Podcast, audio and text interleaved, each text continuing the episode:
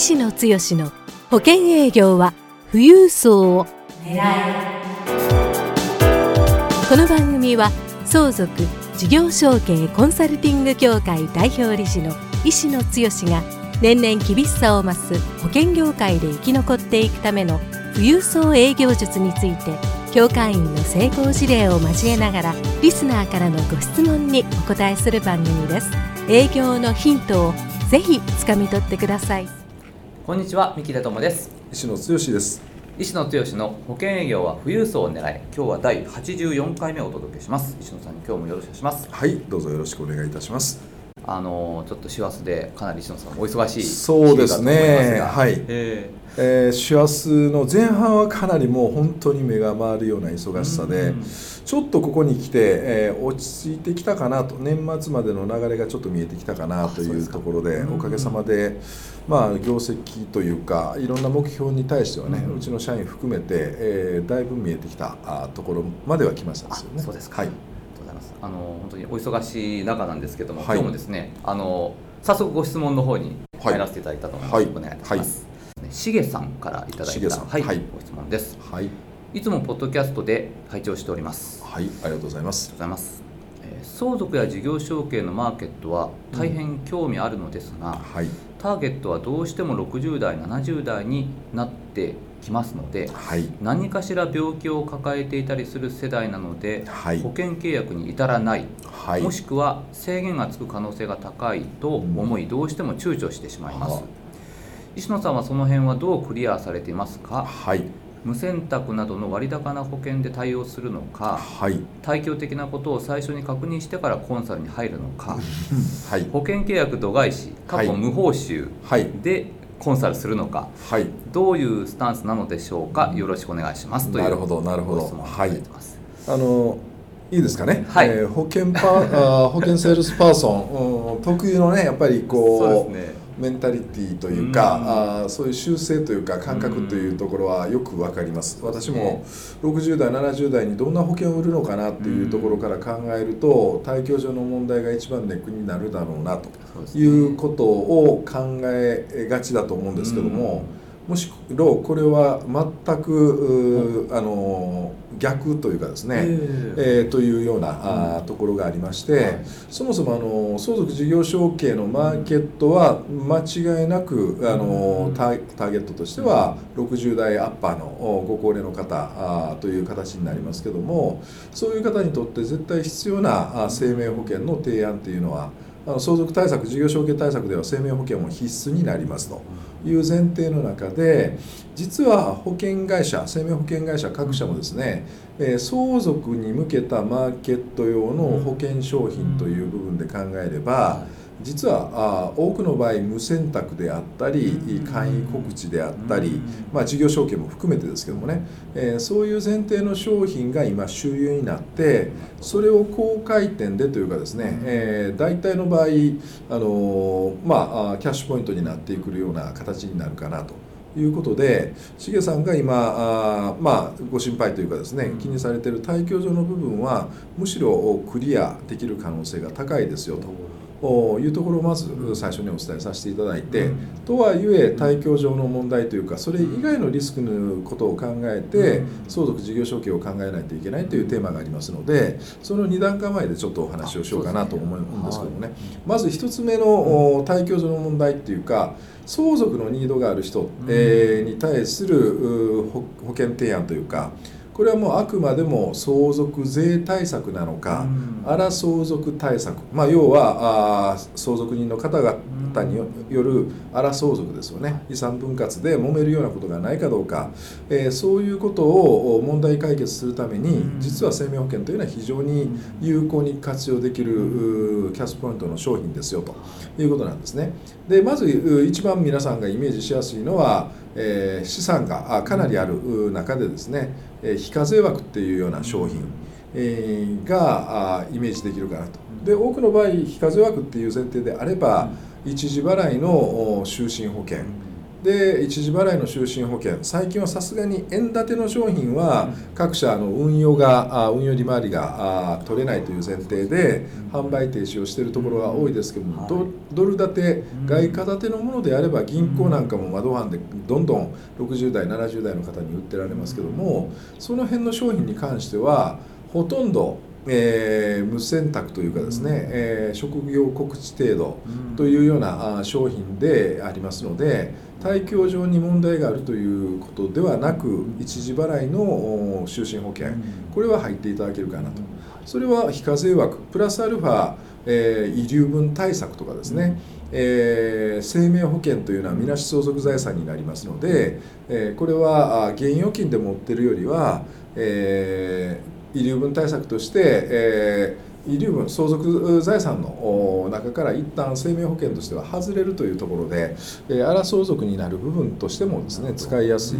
えー、ということもありますしあとは、えーまあ、相続税の納税資金を生命保険でもあらかじめ、えー、受取人指定をしておいて保険金で受け取ったものを納税資金にするっていうこれも実は被保険者は確かに非相続人である、えー、60代アッパーの方ですけどもその方に一時払いで、えー、かけていただくような商品としてはですね、えー、これは無選択型の商品で全然いけますので、えー、そういう意味で言うとその対境上のことをあまり意識する必要はないかなと。えいうところでもありますしでもう一つですね、まあ、生命保険というのは一時払いだけではないですよねと。で、えー、まあ毎毎月毎年払っていくようなあそういうような、まあ、保険を就寝保険等で、えー、賄うとする。この商品って何なのかって言ったら多くの場合は贈与生前贈与で、えー、子孫にお金を渡して、えー、その渡したものを無駄遣いしないっていうかですね、えー、子孫が将来のために、えー、積み立てというかあ置いておく残しておく、えー、贈与プランと言われるものですけどもね、まあ、そういう部分に関しては基本的には非相続人に関してまあ、ABA プランって、一時所得、うん、まあ、それがね非相続人の方が亡くなった時に保険金で下りるような形で、えー、贈与したお金を被保険者が非相続人であった場合は退去を意識する必要がありますのでその場合の退去というのは考える必要がありますけども場合によってはえそれがおじいちゃんおばあちゃんがお孫さんに贈与して、え贈与したお金を今度は逆にお父さんお母さんまあ要はおじいちゃんおばあちゃんからしたら子供ですよね、えそこの、えおお孫さんからしたら親という前提で、え親御さんに保険をかけるっていう、え形でやるとすると一般のご家庭の一家の大黒柱であるご主人様に子どもさんがあ、まあ、保険という前提でいくとですね、まあ、昔よく学資保険プランみたいな形で低解約就寝保険なんて、えー、流行りましたけども、えー、それと同じような発想で。これかなりあのいろんな意味でノウハウを提供してると思うんですけどね。もう歳末ですから 特別皆さんにそういうところまで、えー、ご披露しようと思ってますけども、そういう形にすると被保険者は必ずしも、えー、おじいちゃんおばあちゃん世代のシニア層でなくてもいいっていう話になりますから。あそういうことを考えると実はあ相続対策の問題解決で使う生命保険というのは非相続人の健康状態を強く意識しないと保険提案につながらないというわけではないっていうことをですね。しっかりご理解されるとむしろ単価的に一時払いのものでも、えー、非課税枠だけにとらわれるとえー、相続人1人頭500万、かける2人で1000万とかっていう1000万1500万という発想になりがちなんですけどね。私ども我々の経験でいくと、この1500万が実は3000万4000万になっていくっていうような一時払い商品になり、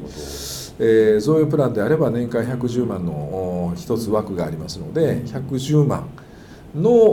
就寝保険、まあ、これがドル建てに変わることもあったりするとこれ普通のご家庭の保険からすると圧倒的に違う保険、えー、桁が変わる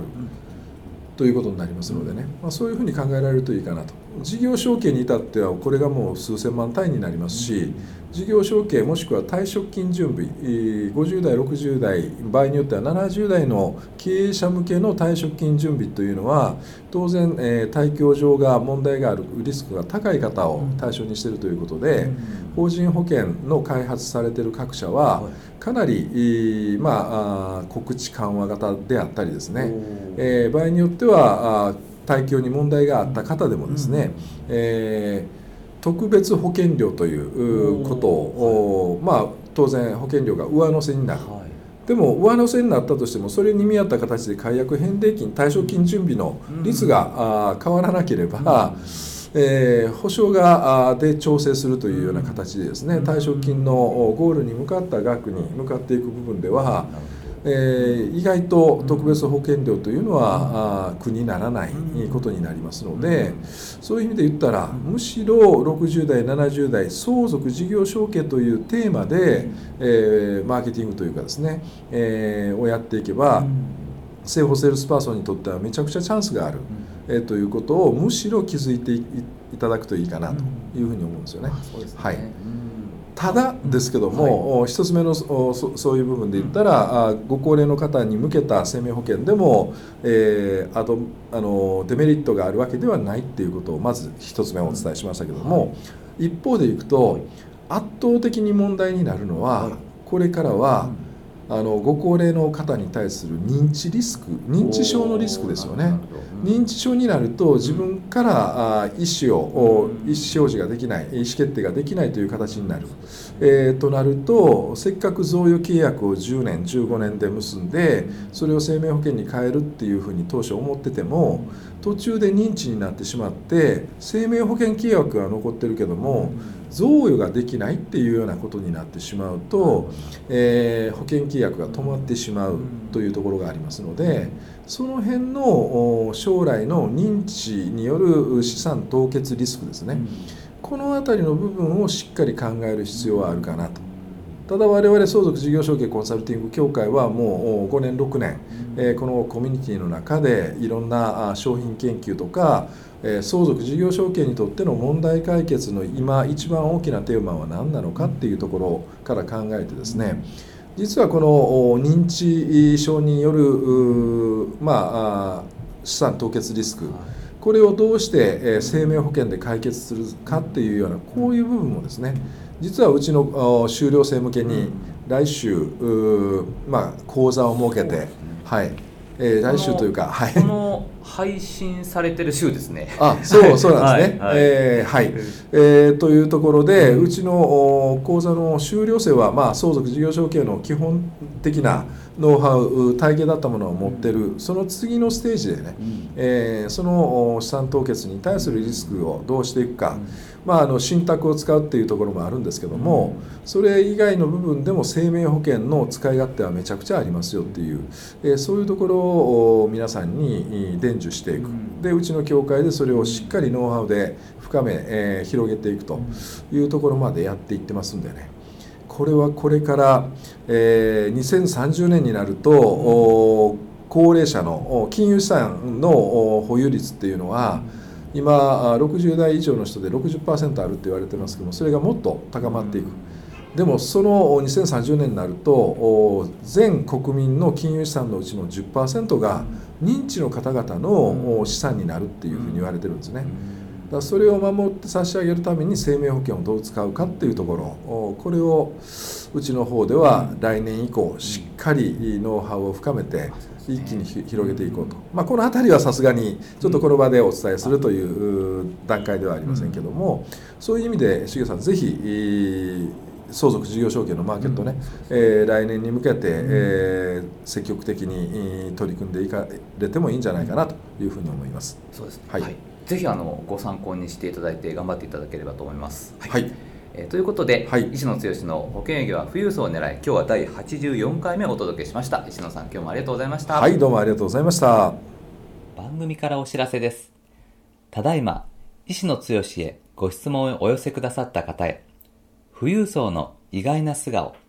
富裕層の性格から富裕層に好かれるポイントまでをプレゼントしています。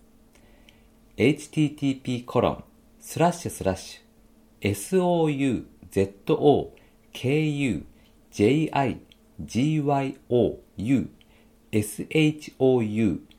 shoukei-c.com スラッシュ pc スラッシュ。Http コロンスラッシュスラッシュ相続事業承継 -c.com スラッシュ pc スラッシュで受け付けています。どんどんご質問をお寄せください。